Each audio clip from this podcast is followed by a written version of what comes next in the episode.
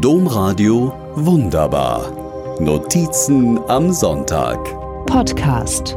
Zwei Nachrichten haben mich diese Woche sehr berührt. Die eine ist, ich werde wieder Opa.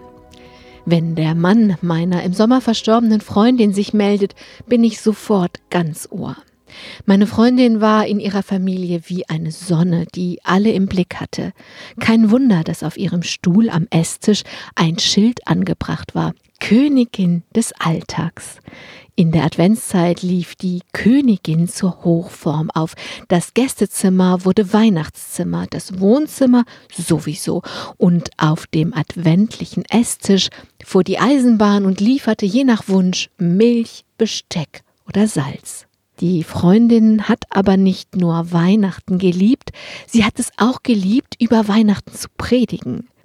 Für diese wunderbar habe ich in ihren Predigten nochmal gelesen. Die Freundin predigte immer mitten aus dem Leben. Da sie Pflegemutter war, taucht schon mal plötzlich ein Kind auf, auch an Weihnachten. Unter dem Weihnachtsbaum, wo gestern noch die Päckchen sich stapelten, liegt ein Kind. Es braucht ein Quartier für diese Nacht. Und weil das Gästezimmer gerade ein Weihnachtszimmer ist, liegt sie da unterm Baum.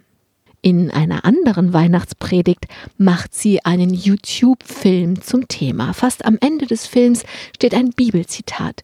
Ich bin das Licht der Welt. Die Freundin beendet ihre Predigt mit Sei du ein Licht in dieser Welt. Deshalb feiern wir Weihnachten, zünden viele Lichter an und beschenken uns gegenseitig. Die Weihnachtsgeschichte ist der Beginn eines Lebensentwurfs mit Aufforderungscharakter.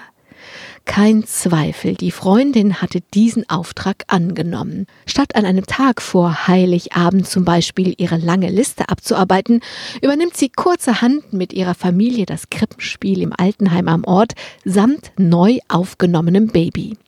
Das echte Jesuskind macht aus dem dösenden Publikum eine Schar sich um das Kind scharrender, hellwacher und sehr glücklicher Menschen.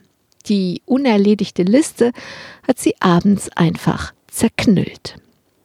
Während ich diese Predigten lese, frage ich mich, wie die Familie meiner Freundin wohl im ersten Advent ohne sie zurechtkommt. Nun, der Mann meiner Freundin sagt, zwei Nachrichten haben mich diese Woche sehr berührt. Die eine ist, ich werde wieder Opa. Die zweite, ich habe unseren Baum besucht. Genau an der Stelle, an der ich die Urne in die Erde gelegt habe, wächst ein Eichelantrieb heraus. Domradio wunderbar. Mehr unter domradio.de slash podcast.